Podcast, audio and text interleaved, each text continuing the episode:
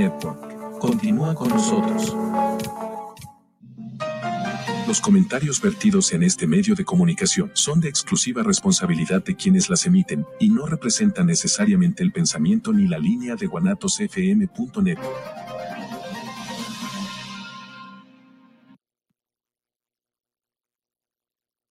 Bienvenidos a su programa Hablemos de Negocios más Educación, donde analizaremos los retos educativos del siglo XXI y conoceremos algunas de las soluciones y ofertas existentes en el mercado. Comenzamos. Muy buenas tardes, bienvenidos a este su programa, Hablemos de Negocios más Educación, acompañando eh, en esta ocasión a mi querida Claudia, de que andaba ya por Estados Unidos y que ya la semana pasada ya se incorporó aquí con nosotros. Ya, ya estoy aquí, presente. Ya, platicaremos este, precisamente de esta gira que hiciste por allá. Sí, está muy interesante. Y hay ¿eh? cosas muy interesantes que tenemos que platicar pues eh, más que nada, bienvenidos, bienvenidos a este su programa Hablemos de Negocios. En esta ocasión vamos a platicar un poquito con el doctor José Antonio Cabello Gil. El doctor José Antonio Cabello Gil eh, prácticamente nos va a remembrar. El 27 de febrero fue el natalicio eh, precisamente de José Vasconcelos, uno de los personajes icónicos del ámbito educativo aquí en México y precisamente con ellos vamos a, dialogar en ese sentido. José Antonio, creo que ya te encuentras en línea, si es correcto, ¿verdad? Bienvenido, José Antonio. Gusto y qué orgullo tenerlo aquí de invitado. Qué gala el día de hoy. Y eso que es viernes, ¿eh? La verdad. Gracias. Mi lo sabe, ¿no? No, no al contrario. Muy amable, muchas gracias a ustedes por la muy gentil invitación que me hacen para participar y compartir con ustedes y con su audiencia, pues unos momentitos de reflexión sobre un gran personaje que Enrique Krauss llamaba este, el mexicano mayor del siglo XX, una personalidad polémica, contradictoria, rica, compleja, que ha hecho una aportación muy importante a la educación en México, particularmente en un momento muy relevante de la vida nacional. Y bueno, pues agradecido por la invitación y por compartir estos momentitos con ustedes. Gracias. Muchas gracias, eh, José Antonio. Oye, eh, José Antonio, para nuestro público, es la primera ocasión que estás con nosotros. ¿Quién es el doctor José Antonio Cabello Gil? Ah, híjole, la pregunta es difícil de contestar. Eh, bueno, yo simplemente diría que soy este, pues un ciudadano de a pie, un mexicano pues, interesado y preocupado y ocupado en los asuntos que le pasan al país, eh, preocupado particularmente por el rumbo que está tomando. Eh, bueno, pues este, esposo, padre de familia, este, pues profesor, académico, eh, con algún paso por ahí en la vida pública y en la política hace ya algunos años, pero justamente interesado y, preocupado y ocupado en, pues, en, la vida nacional y tratar de hacer una aportación al, al, bien común de nuestra patria. Perfecto, José Antonio.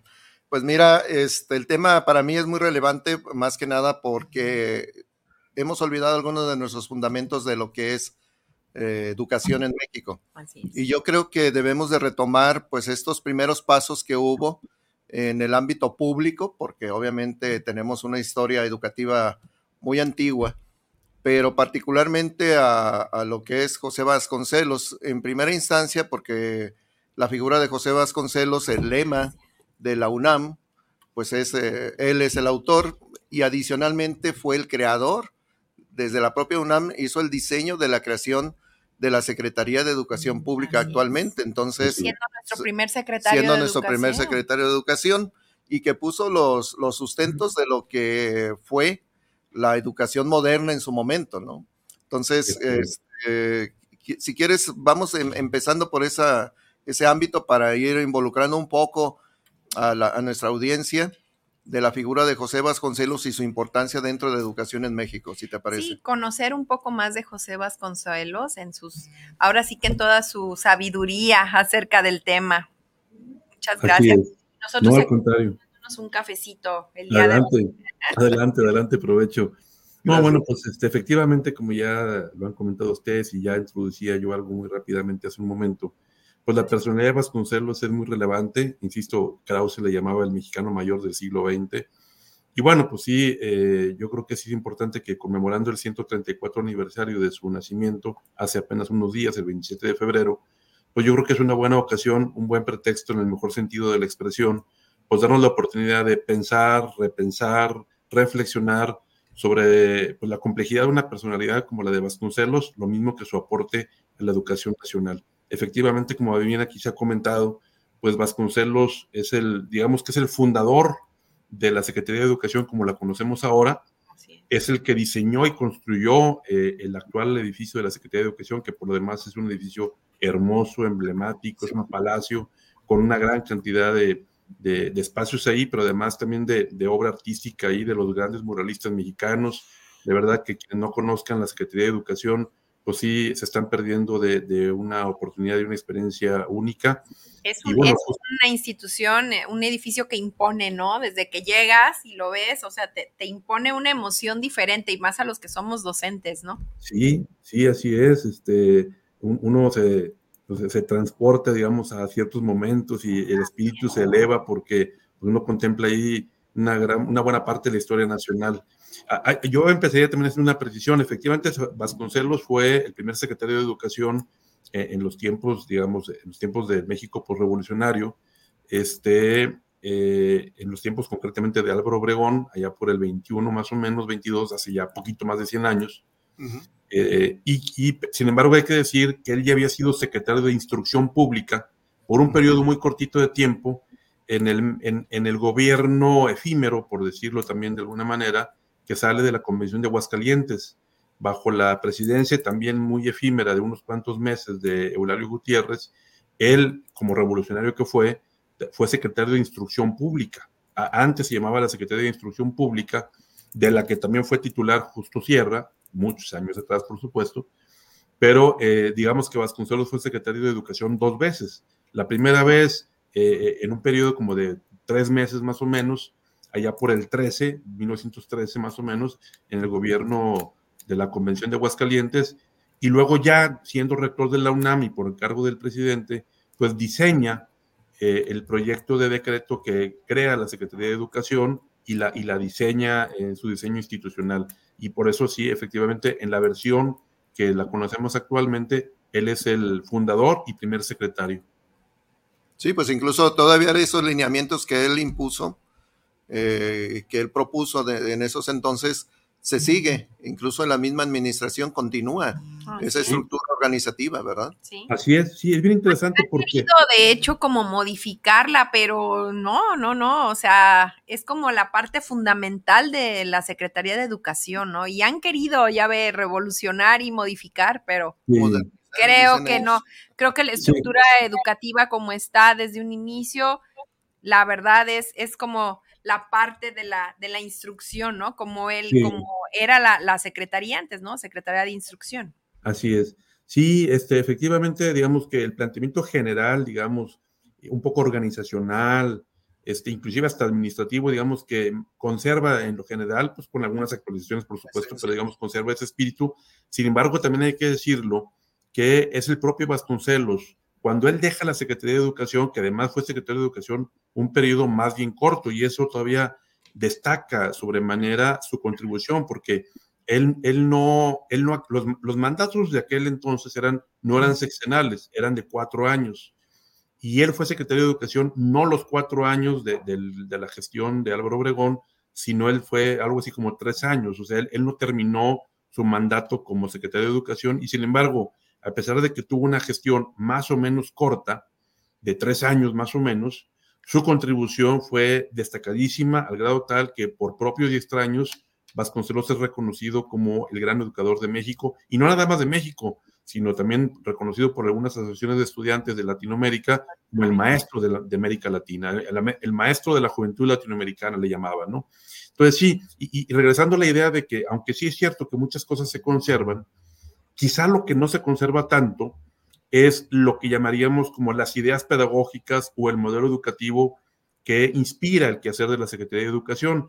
Y, lo digo porque es el propio Vasconcelos quien, una vez que deja la Secretaría de Educación, si no recuerdo mal, en manos de Aaron Sainz, eh, es el propio Vasconcelos quien desconoce, critica, reniega, pues de la gestión que le sucedió, inclusive en algunos textos de su propia obra escrita, él reprocha que eh, llegó, digamos, una propuesta educativa con la cual él no simpatiza y que, pues, fundamentalmente se identifica con, con lo que conocemos en educación como la escuela activa, propuesta fundamentalmente por John Dewey, este, por Kilpatrick y otros autores más, que bajo la premisa del learning by doing, el aprender haciendo, de la educación por proyectos, que hoy se nos presentan como algo novedoso, pero Vasconcelos la criticaba ya desde los años 20 y 30.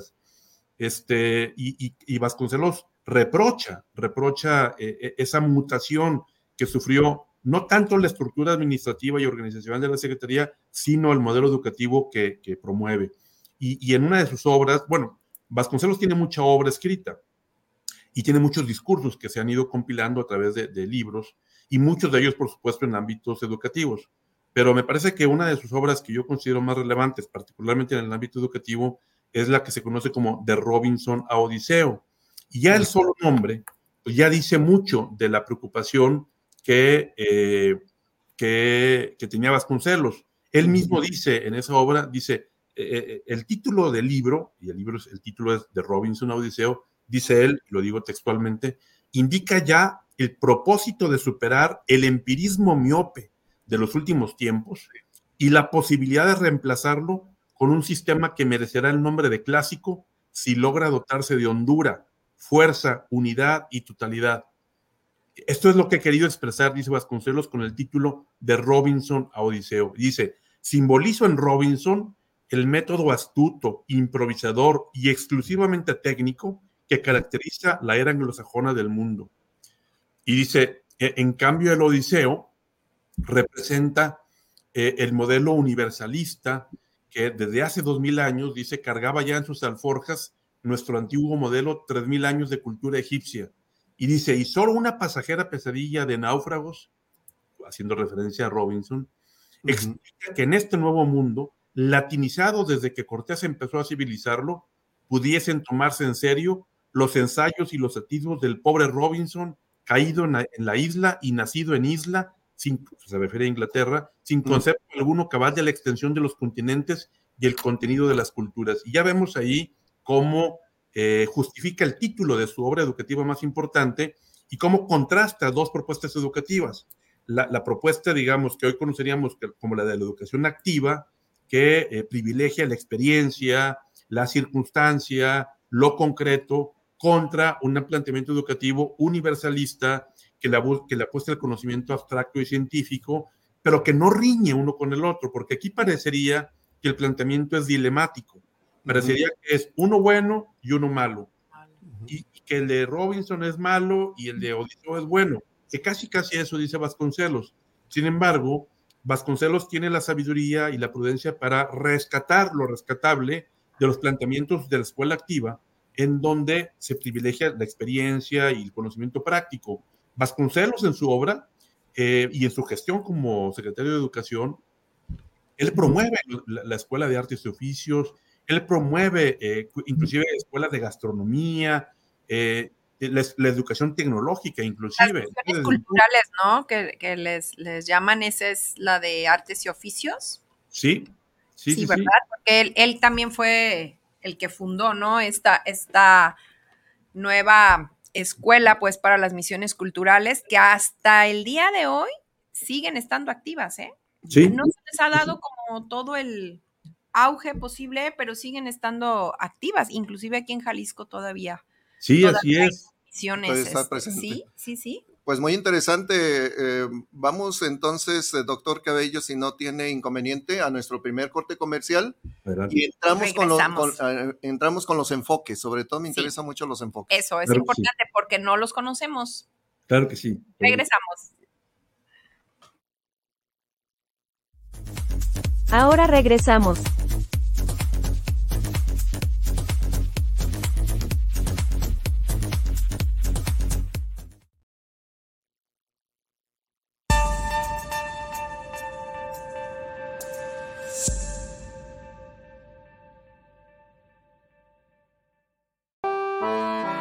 30 de junio de 1959 falleció José Vasconcelos.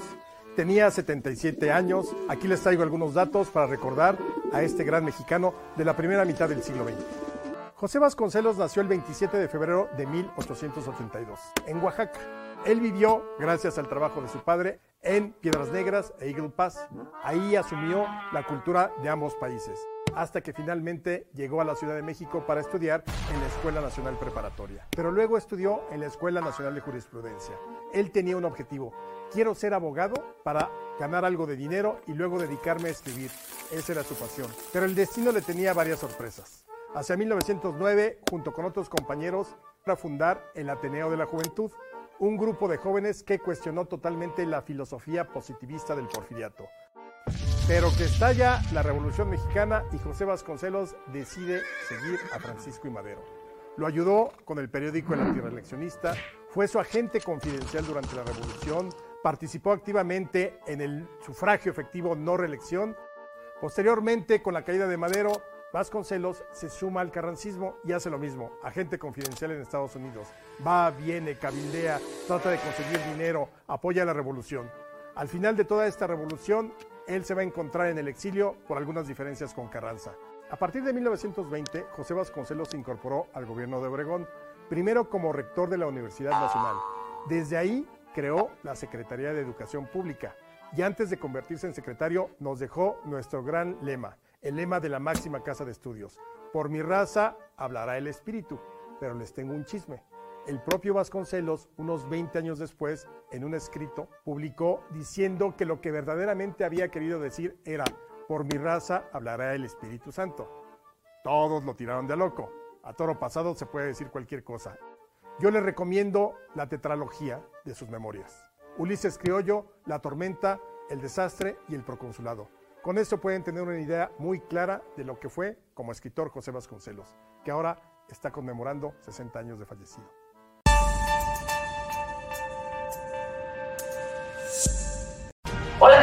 Soy el maestro Néstor Reyes Rubio, mejor conocido como el maestro Néstor.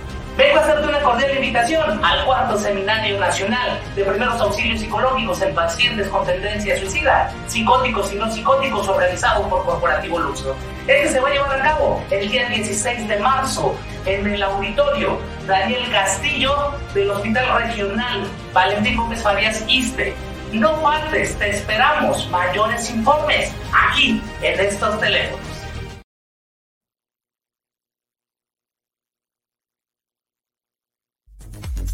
Continuamos con su programa Hablemos de negocios más educación.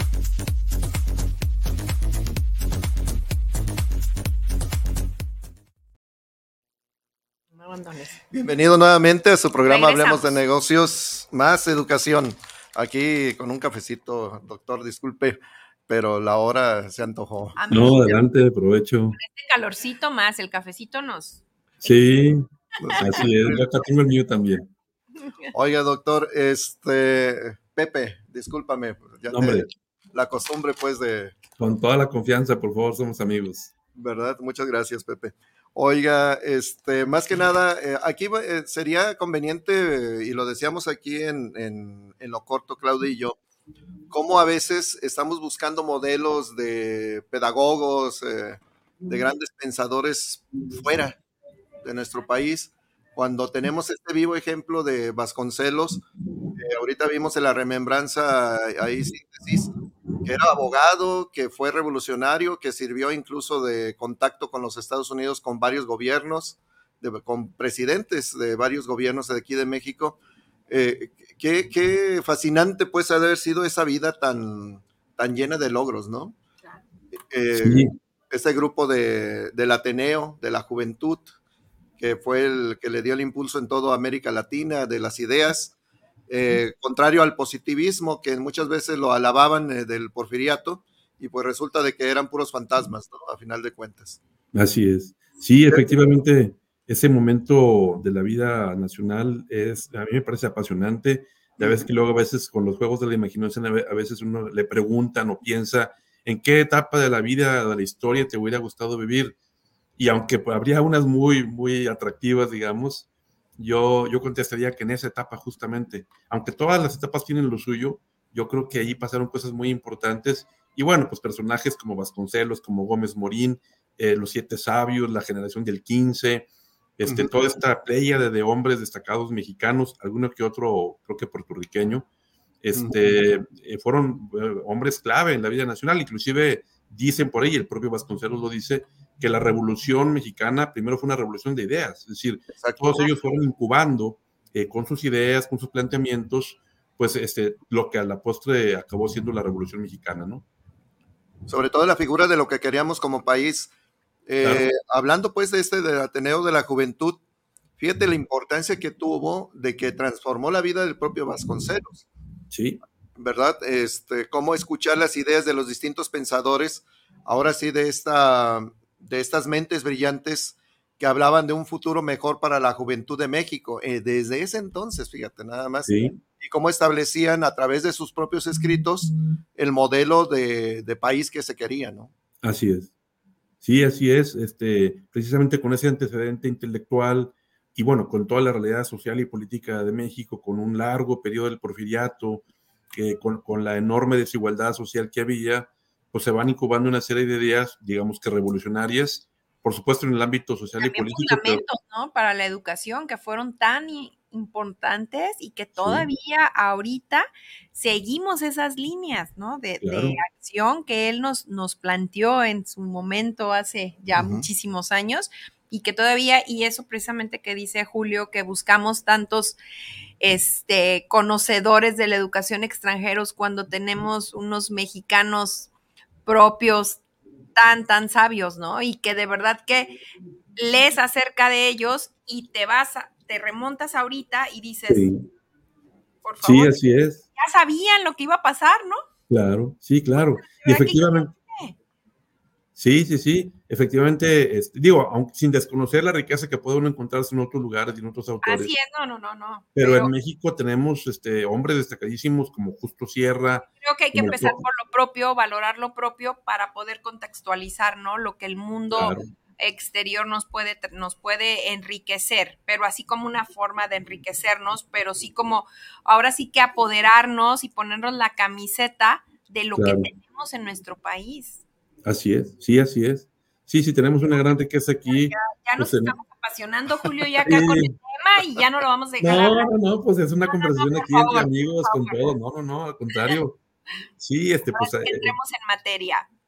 Así es. Sí, pues hay mucha riqueza ahí en una gran cantidad de, de educadores mexicanos, López Cotilla, este, Justo Sierra, Gabino Barreda, que si bien es cierto el positivismo en México Sí, llega por Gabino Barreda, educación. sí, sí, así es, pero hay muchas ideas rescatables, por supuesto, y, y dignas de, de emular, ¿no? Sí, claro. Claro. Iba a decir de los enfoques, ¿verdad? Sí, eh, precisamente, José Antonio, sabemos pues de que de la vida de José Vasconcelos, pues tenemos las épocas revolucionarias, la época de la, de- del Ateneo de la Juventud, la época de, de la entrada a la UNAM y de la época de, las, de la SEP. ¿Qué podríamos rescatar de la vida de José Vasconcelos eh, como aprendizaje para toda nuestra gente que nos dedicamos pues y amamos la- el ámbito educativo? Sí, bueno, pues yo creo que podrían ser muchos aprendizajes y en muchos ámbitos de la vida, eh, desde lo personal, digamos, hasta lo, pues, lo educativo, lo pedagógico y también lo, digamos, lo social, cívico, político. Es decir, Vasconcelos, primero que nada, pues fue un mexicano de su tiempo, comprometido con su entorno. Él mismo dice que eh, dedicándose a la abogacía, pues pudo haber hecho mucha fortuna y que de hecho en alguna medida la hizo, pero eh, pues digamos, sa- sacrificando su, su propio proyecto de vida personal como, como un litigante, este, exitoso además, pues él decide eh, en un momento turbulento de la historia nacional, pues tomar partido, este, jugársela, digamos, con Madero y este, pues le apuesta entonces ahí, digamos, su valor civil, su, su compromiso con el entorno, salirse, digamos, del ámbito de la comodidad y de la riqueza que podría generar legítimamente pues él se dedica eh, y se compromete a una causa social, política, revolucionaria, ¿no? Ese podría ser un primer aprendizaje. Otro, digamos que en lo educativo, pues, eh, digamos, la seriedad y la profundidad de sus reflexiones, eh, el, el, valor que le daba a, a, la, a, la, a, la, a, la, lectura de los clásicos. Todavía por ahí podemos encontrarnos esta edición de clásicos que justamente las, se promovieron a través de las misiones culturales que ya comentaba Exacto. Claudia hace un momento y que hizo un esfuerzo editorial, eh, yo creo que nunca antes repetido en la vida nacional, me parece, y que eh, sirvió para alfabetizar y para culturizar y para unificar a la nación. Porque uno de los problemas que había en el México postrevolucionario era la enorme división y polarización que había, y justamente el sistema educativo nacional asumió como responsabilidad fundamental la de unificar eh, a, la vida nacional, y eso se hizo a través de, por un lado, de la educación, pero además también del conocimiento compartido, de la lectura de los clásicos, de los universales, de la literatura universal, que hermanaba y que generaba identidades, digamos, entre los mexicanos y generaba un sentido de pertenencia nacional. Eso creo que pues otro, otro aprendizaje. Un tercer aprendizaje que podríamos encontrar en Vasconcelos, pues es que, como diría por ahí otro clásico en otro ámbito, pues los caminos de la vida no son como yo pensaba, ¿no? Este, la, vida de Vasconcelos es muy azarosa. Eh, Vasconcelos nace en un ambiente profundamente religioso, católico. Su mamá era, era muy devota, muy piadosa, pero también era una católica culta, una católica preparada, que, no era académica ni mucho menos, era una ama de casa, pero preparada. Y él mismo comenta que eh, desde los diálogos con su mamá pues, le surgieron muchas inquietudes. Y nace en un ambiente profundamente religioso, pasa por un momento de cierto agnosticismo, inclusive hace críticas muy fuertes a una tía que era religiosa, eh, hace fuertes críticas a la, digamos, a, pues, a, la religión, digamos, pero eh, vuelve, a, digamos, a retomar eh, el sentido de la vida religiosa al grado tal, pues que acaba siendo, pues no sé si llamarle místico, pero por ejemplo, podríamos encontrar en la obra, en la obra póstuma que, que, encontraron en su escritorio cuando fallece, la obra que es, que es, una oración, fundamentalmente es una oración, le tenías al atardecer, que es una reflexión que hace, básicamente es una oración de, de agradecimiento a Dios por su vida. Y, y, termina diciendo, pues yo quiero morir y que me entierren eh, eh, en una capillita de pueblo por ahí, no sé, en algún lugar. Y acaba siendo sepultado, sus restos se encuentran nada más y nada menos que en la Catedral de la Ciudad de México. Fíjate, nada más. Este, entonces pasa por un, o sea, la vida de Vasconcelos pasa por, por muchos momentos este, en la vida personal, inclusive por muchos conflictos. Él, él, eh, él expresa en su biografía, en su literatura autobiográfica, pues los conflictos que le representaba, por ejemplo, esta tensión a la vida sobrenatural, a la vida mística, a la vida religiosa, a la vida espiritual, por las tentaciones de la carne. O sea, Vasconcelos también, hay que decirlo, tuvo una vida azarosa en el ámbito de la vida personal, él mismo documenta eh, en, su, en el Ulises Criollo y en, alguna otra obra autobiográfica que ya la reseña las documentaba muy bien. Él comenta así de su puño y letra, pues los encuentros este, que tuvo con una lista más o menos larga de mujeres a las que les pone nombre, en algunos casos les pone seudónimo, este, y que pues hablan de, pues, de esa vida, digamos, tormentosa en la que, como dice San Pablo, este, veo el bien que quiero y hago el mal que no quiero, ¿no? Y esta, esta tensión que, que, dominó en su vida, vida personal. Y, no nada más en la parte de la lujuria, sino también en la parte, digamos, de, de la soberbia. Él dice en, su obra... perdón, eh, doctor, porque incluso esta lista de, de damas, sí. casi todas eran de, del ámbito cultural reconocidas, ¿eh? Ah, muy reconocidas, eh, tanto nacionales como extranjeras. Entonces, este, como que si estaba buscando la alimentación del saber, pero también del placer, hay que hablarlo como tal. Sí, claro. Sí, claro. Sí, entre ellas, por ejemplo, Antonieta Rivas Mercado, otra mujer cuyo nombre no recuerdo en este momento, pero que había sido la esposa de Antoine de Saint-Exupéry, este autor del Principito, con quien también tuvo eh, que ver este Vasconcelos. Pero sí, efectivamente, lo, lo, que dices, Julio, es muy, muy cierto pero siempre en busca del conocimiento, ¿no? Siempre en busca del aprendizaje, de, llevar, perdón, de llevar más allá, ¿no? La educación, siempre él, él buscaba, a ver, dónde, bueno, él también creó las bibliotecas, ¿verdad? A raíz de todo esto también fue la creación de las bibliotecas y de llevar, bueno, también a, las cuestiones rurales, ¿no? Todos estos aprendizajes que no tenían a la mano, ¿no? Fíjate que esa parte, doctor, sí sería conveniente que la explicáramos un poco, porque obviamente muchas de las generaciones actuales no conocen lo que era una misión cultural. Así ¿Cómo, es. ¿Cómo podríamos este, explicar lo que fue, definir. lo que definir lo que fue una misión cultural de, José Vasconcelos? Sí, pues, este, digo, sin agotarla en una definición tan corta por, por, la limitación del tiempo, pero efectivamente, como ya comentábamos, uno de los grandes problemas que había en el México de, de la revolución de principios del siglo pasado, pues era primero la enorme desigualdad social que había, la enorme pobreza que había, había mucha riqueza nacional, pero concentrada en muy pocas manos, y, y esta, esta desigualdad pues implicaba pues pobreza, pobreza alimentaria, pobreza... No había acceso a la educación porque este círculo social no tenía este acceso. Exacto. Y si mal no recuerdo, y si mal no recuerdo, doctor, los números fríos nos decían que solamente dos de cada diez eh, jóvenes en, en, edad de la primaria tenían educación. Es correcto. Sí, había, el analfabetismo en esos años era, era dramático, era escandaloso. Y él detecta esa situación y a eso se dedica. Y de hecho, las misiones culturales justamente son como la estrategia que él ah, delinea, que él diseña para combatir el analfabetismo, junto con este esfuerzo editorial de publicar a los clásicos. Pero y un sector muy particular, ¿no? Sí. Estas misiones culturales.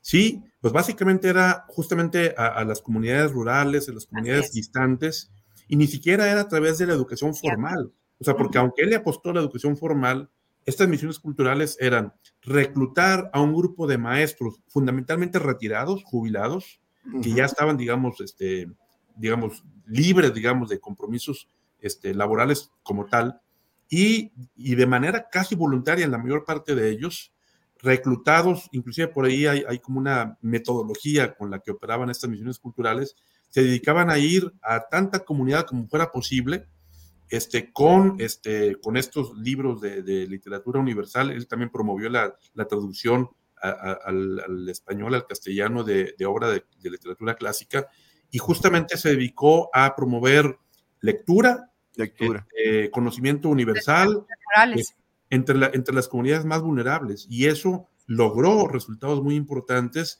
en el ámbito de la... adultos también, porque, bueno, él, él, él se enfoca en educación básica, pero también en esta con las misiones culturales dirigirse a los adultos. ¿Para qué? Para formar también capacitación, para que ellos pudieran ahora sí que, que seguir su trayectoria. Y fíjate que en uno de los diarios de algunos de los maestros de esa época, precisamente de los del magisterio como sí. tal, hablaba precisamente de las actividades que realizaban durante la mañana, que a través de una campana llamaban a los niños sí. para lo que sería la lectura.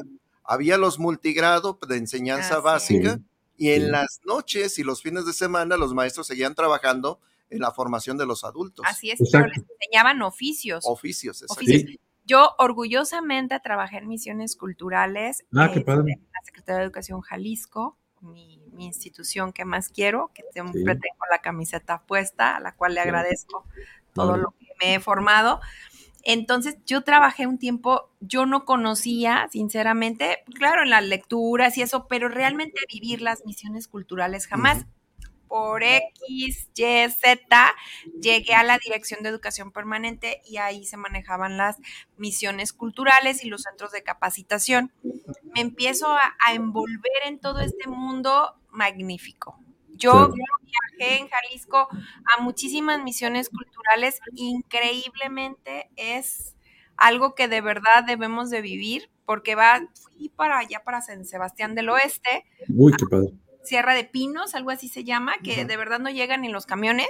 Sí. Pues ahí llegamos y la verdad era sorprendente lo que realizaba la gente de la comunidad. Y claro. como no podían bajar, todo lo hacían con lo que tenían ahí en, en esta comunidad, o sea, las frutas, las no, no, increíblemente como claro. de verdad esta, esta eh, fundamentos educativos que él, él implementó hasta sí. la fecha siguen, siguen haciéndose, siguen trascendiendo. Sí, porque estamos hablando de más de 100 años, estamos sí, hablando de 100 años. Y no han cambiado, no han ¿eh? porque los, claro. los manuales a lo que estoy escuchando ahorita, a lo que he leído y a lo que viví, son los claro. mismos. No, hombre, pues yo creo que con tu experiencia ahí en, en, esa, en esa responsabilidad que asumiste, pues no, hombre, tantas cosas que podías comentar y de verdad que da mucho gusto ver que un esfuerzo que empezó hace pues, más de 100 años se siga sosteniendo y además por logrando cosas muy favorables para la población. Sí, sí, sí. Yo creo que hay que decirles a las autoridades que, que retomen esta, este, porque no son proyectos, son realidades, son este, estrategias que ya están implementadas y que nada más es como darles cuerdita para que vuelvan a funcionar. Y, creo que sí deberíamos de apostarle a lo que son las misiones culturales, porque de verdad, de verdad son muy trascendentales. Claro, totalmente de acuerdo. Sí, así es. Fíjate que, retomando algunos de estos aspectos, eh, Pepe, eh, estamos viendo pues el inicio del ámbito magisterial del docente actual, porque obviamente ya ahorita ya son otros aspectos, tenemos educación superior, tenemos otro tipo de niveles y necesidades, pero si hablamos del ámbito de la educación básica como tal, eh, se sigue viviendo este espíritu y se, y se vive, o sea, se, se, emociona uno al hablar de estos temas, porque el gran ejemplo que hizo José Vasconcelos con estas misiones culturales aquí en México tuvo sus repercusiones y sus réplicas en otros países latinoamericanos, sobre todo, hasta, hasta yo escuché que algo de las misiones culturales llegaron hasta lo que fue Europa del Este. Entonces está, está Híjole, muy interesante. como para poderlo hablar con mucho más tiempo. Sí, ese sería un tema, como que enfocarnos, enfocarnos. directamente, porque sí, mucha gente no lo conoce, ¿eh? Incluso gente que, que, está dentro de lo que es la Secretaría de Educación no conoce que hay misiones culturales, no saben qué se hace y como para qué, o sea, qué son misiones culturales, ¿no? O sea, mucha gente no, no, no, no tiene idea qué se realiza dentro de una misión cultural. Sí, lamentablemente de, a José Vasconcelos todo el mundo lo refiere y todo el mundo habla de él muy genéricamente y por supuesto en términos muy favorables, pero pocos este, tienen la oportunidad y se dan la oportunidad de conocer su vida, sus aportaciones, sus reflexiones en el ámbito de la filosofía, entre otras cosas. Entonces sí, yo creo que... Hasta, hasta, estrategias educativas que él implementó. Sí, por supuesto. que no se han seguido no se han seguido porque de verdad son increíbles y, y, la verdad son muy fortalecedoras para ahorita estos tiempos que estamos con esta pedagogía que tenemos. Creo que si las llegamos a implementar, de verdad cambiamos el rumbo. Es correcto. Sí, así es. Sí, yo creo que inclusive, pues debo decirlo y lo digo con respeto, pero por ejemplo, en alguna ocasión la Universidad Vasconcelos de Oaxaca, sabemos que él fue oriundo de Oaxaca, entregó un doctorado al hijo de Vasconcelos, este, el que actualmente es senador, no recuerdo ahorita su nombre de pila, este, se me acaba de ir, este, y, me, resultó muy sorprendente, debo decirlo, que eh, en, el mensaje de recepción del doctorado honoris causa, prácticamente no hizo referencia a las ideas eh, pedagógicas y educativas de Vasconcelos. Entonces, la, la, verdad sí me sorprende que siendo un referente importante en la vida nacional, en la vida política y en la vida educativa, eh, pocos eh, se dan la oportunidad de conocer la, pedagogía de Vasconcelos con, como debería ser. Fíjate que estos faros de luz, porque yo les llamo de esa manera, estos faros de luz que iluminan muchas mentes, pero están en oscuras dentro de casa, ¿no? A final sí, así es. Pero bueno, Héctor Vasconcelos, ya, ya, lo ubiqué. Vamos comentando con nuestros alumnos las estrategias educativas de José Vasconcelos. Ya me, ya, ya me dio una muy buena idea para dejarles tarea a los alumnos. Ándale, muy bien. eso, lo vamos a hacer y luego le vamos a invitar. Me dará mucho gusto, claro que sí. Gracias. Doctor, para cerrar es el tema de, de la vida de José Vasconcelos, me gustaría que me refirieras un poquito del periodo que estuvo como rector de la UNAM en donde a partir de esta, estas modificaciones eh, de estructura que él realizó, que incluso fue de los fomentadores de una ciudad universitaria, pero sobre todo lo que representaba, ya hablamos de la, del ámbito espiritual de, de José Vasconcelos, en el sentido de este lema que le deja la universidad y que es el lema que con el que se presenta la UNAM todavía hasta nuestros tiempos y sigue siendo el referente internacional de la principal universidad de México. Sí, así es. Pues efectivamente, la aportación me parece que hizo Vasconcelos, no solo a la educación, como ya comentamos, sino específicamente a la vida institucional de la UNAM, nuestra universidad nacional, nuestro ícono y, una de las mejores universidades del mundo, ya no nada más la del país, sino del mundo, eh, fue, determinante. Aún otra vez, lo mismo que con la Secretaría de Educación, aún cuando su gestión eh, fue más bien corta como rector de la UNAM, su aportación es muy significativa. Eh, no, no, solo se hace visible, como ya lo ha comentado Julio, en, en, otorgarle, digamos, este, este lema, por mi raza hablará el espíritu, puntos suspensivos santo, porque efectivamente así era, esto habla de la religiosidad de Vasconcelos, este, eh, él, él, digamos, él le tocó pasar por un momento, digamos, de consolidación y de fortalecimiento institucional, porque finalmente en ese México postrevolucionario, este, que no nada más fue en los, en los años 10, sino el periodo postrevolucionario prácticamente acabó hasta cercano a los 40, este, ya cuando se empiezan a institucionalizar los procesos, pero todavía en los 20 y los, y los 30 tempranos, todavía eh, la vida nacional estaba muy acendrada, digamos, muy polarizada. Y Vasconcelos, este, eh, e, e, ese, ese ambiente altamente politizado se vivía en todo el país, pero también en la UNAM. Y, y él recibe una UNAM conflictuada, polarizada, eh, con mucho jaloneo interno. Sí, muy dividida, así es. Y entonces eh, a él le toca, digamos, un poco pacificar, si se me permite la expresión, pero además lo hizo, eh, por ahí tiene algunas expresiones, pues digamos, con un estilo, pues no sé cómo llamarle, polémico, por alguna manera de decirlo, porque él tiene una expresión por ahí que dice, este, sí, yo reconozco al Consejo Universitario, pero aquí mando yo. O sea, él, él hizo valer, digamos, la autoridad que le daba su posición como rector institucional y él dice, aquí mando yo, no recuerdo la cita textual, por ahí la debo tener, este, por ahí si me permiten luego les comparto algún ensayito que tengo por ahí, pero Vasconcelos hace, hace justamente valer su autoridad como tal y este, inclusive enfrenta a grupos de alumnos que quizá con demandas justas, no quiero ponerme a juzgarlas, pero que sí este, expresaban rechazo, repudio, se movilizaban, es decir, nosotros ubicamos eh, los conflictos estudiantiles allá en los 60, 68, 72, pero los había en ese entonces, ya Vasconcelos tocó enfrentarlos y creo que los enfrentó bien, los resolvió, este, y también pues, permitió ir pacificando y fortaleciendo la vida institucional, y además también sirvió de antecedente eh, para lo que luego Gómez Morín consolidó, que fue la autonomía universitaria, ¿no? exactamente. Muy bien, doctor. Pues eh, si me permites, Claudia. Sí, vamos con, vamos con los comentarios de nuestros televidentes. A ver, a ver qué nos dicen.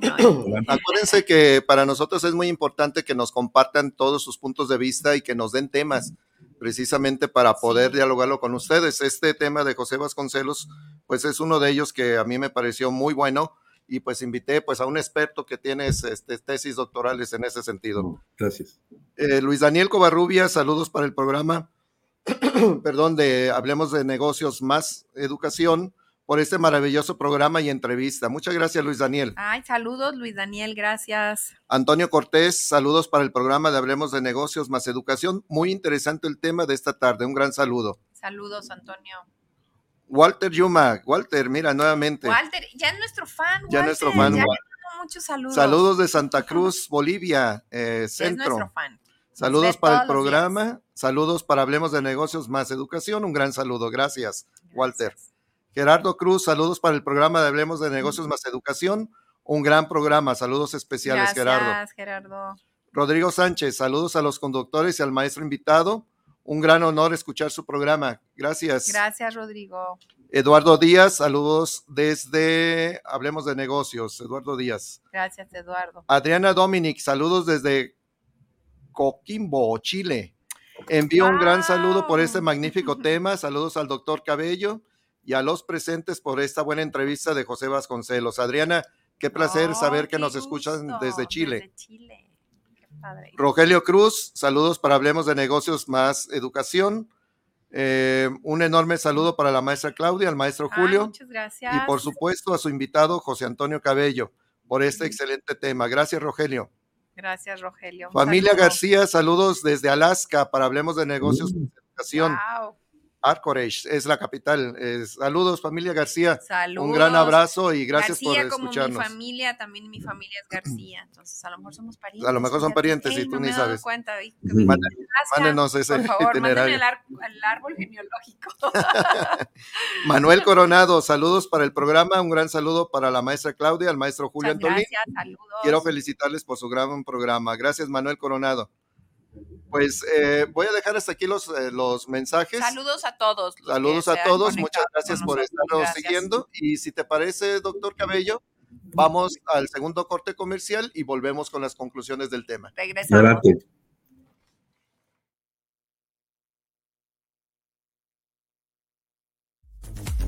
Ahora regresamos.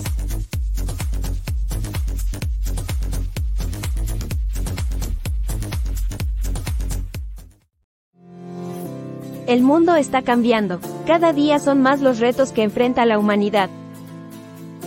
Solo con una formación de excelencia seremos capaces de enfrentar cualquier reto. Si tienes un alto compromiso humano y responsabilidad social, la, Universidad, Metropolitana, de Jalisco, es, para, ti. Buscamos tus capacidades y tus habilidades porque estamos comprometidos a formar personal de salud de alto nivel de desempeño personal y profesional. Terminando tu carrera te garantizamos empleo legal y bien remunerado en Estados Unidos o Canadá. Aprendiendo nuevos conocimientos en los mejores hogares, clínicas y hospitales del mundo como los del Texas Medical Center, por mencionar algunos. No, lo pienses más, inscríbete ya. Vive desde hoy tus sueños.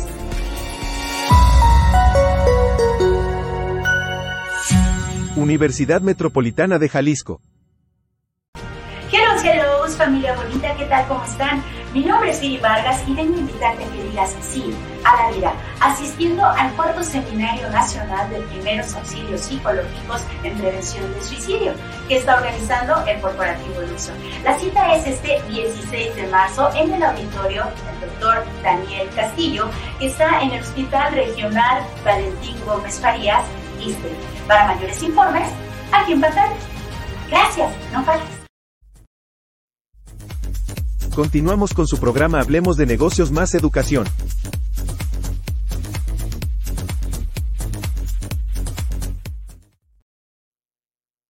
Regresamos con este interesante tema. Aquí está. ¿Ahí se nos fue el maestro? No, aquí está. Aquí estamos. Aquí estamos para seguir con las conclusiones de este gran programa. Fíjate, eh, si me permites, Pepe, doctor Cabello, eh, a mí me gustaría, si, si tú me lo permites, el que hagamos una pregunta, hacerte una pregunta.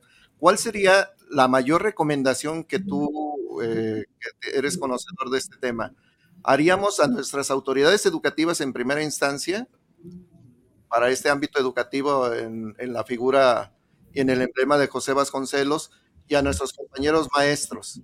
¿Qué, reflexión les, podríamos dejarles a ellos? Sí, gracias Julio. Pues la pregunta es muy relevante, me parece. Yo creo que habría muchas, muchas cosas que hacer, pero es un poco lo que comentábamos hace rato. Me parece que la primera cosa que tendríamos que hacer todos, todos los mexicanos, por el talante y por, por la relevancia que tiene el personaje de Vasconcelos, pero más particularmente aquellos que nos dedicamos a la educación, pues yo creo que lo primero que tenemos que hacer es conocer la obra educativa de Vasconcelos Insisto, como se comentaba, esta la podemos encontrar a lo largo de toda su prosa, a lo largo de toda su publicación, todos sus libros, y además de, su propia, de sus propios discursos. Eh, pero particularmente diría yo que en este libro que condensa y que plantea lo que él llama pedagogía estructurativa, ah, no sé a qué se refiere exactamente con esa palabra porque no la vuelve a referir, cuando menos no la ubico en su obra, pero que es la que se conoce como de Robinson a Odiseo. Y como ya lo comentaba hace rato, pues ahí él confronta y, contrasta dos propuestas educativas y eh, acaba terminando haciendo un planteamiento, digamos, que sintetiza, armoniza, conjuga, pues la riqueza de, lo que es el conocimiento de las humanidades, de las ciencias sociales, de la filosofía, de la literatura universal, expresada y personificada eh, en, este, en, en Odiseo, y este, en oposición y en contraste a una educación pues, de lo concreto, de lo particular, limitada a lo empírico que él caracteriza en, el personaje de, de, Robinson. Todos recordaremos que Robinson pues, este, es un náufrago que llega a una isla y que básicamente se dedica a sobrevivir, a, diseñar y a, elaborar algunos eh, artefactos que le permiten sobrevivir, pero es una existencia de mínimos, es una existencia de sobrevivencia. En cambio, la, eh, Odiseo representa la vida universal, eh, eh, el, sueño, el conocimiento abstracto y universal, la naturaleza humana, etc. Entonces yo creo que la primera cosa que tenemos que hacer todos, y todos los mexicanos, los, más los que nos dedicamos a la educación y más las, autoridades educativas es conocer la obra de Vasconcelos y rescatar de ahí una gran cantidad de enseñanzas que hay, como ya se comentaban aquí, pues han servido de referente para la educación y que además dieron frutos muy importantes en un contexto de mucha adversidad. Entonces yo diría que lo primero que tenemos que hacer es, eso, este, reconocerlo, reconocerlo y promover un modelo educativo, pues como él, como él le llama. Él, tiene una frase por ahí, eh, justamente en este libro de Robinson dice, pasada la embriaguez del mal vino, se refiere a esta educación eh, personificada en Robinson, dice, volvamos al buen vino de nuestra tradición y resucitemos a Odiseo para oponerlo al simplismo de todos los Robinsones y no instalar y, nos instalamos en la novedad y aceptamos su reto, pero a fin de trabajarla con toda la sabiduría que tesora la mente. No basta ay, perdón, no, no, adelante, adelante. dice, ya terminó la cita, dice, no basta el pioneer, el pioneer, o sea, el pionero, aquellos pioneros que llegaron a Estados Unidos a colonizar, sino no basta el, el pionero inductivo que fabrica utensilios como Robinson, Dice, hace falta el totalismo clásico en esta hora de reconstrucciones y de universalidad. Eso es lo que nos pide Vasconcelos. Y si bien es pertinente allá, allá en los años 20 y 30 del siglo pasado, me parece que es pertinente para el momento histórico que vive la... Eh, para este momento que estamos viviendo en educación, creo que queda así, encaja perfecto, ¿no?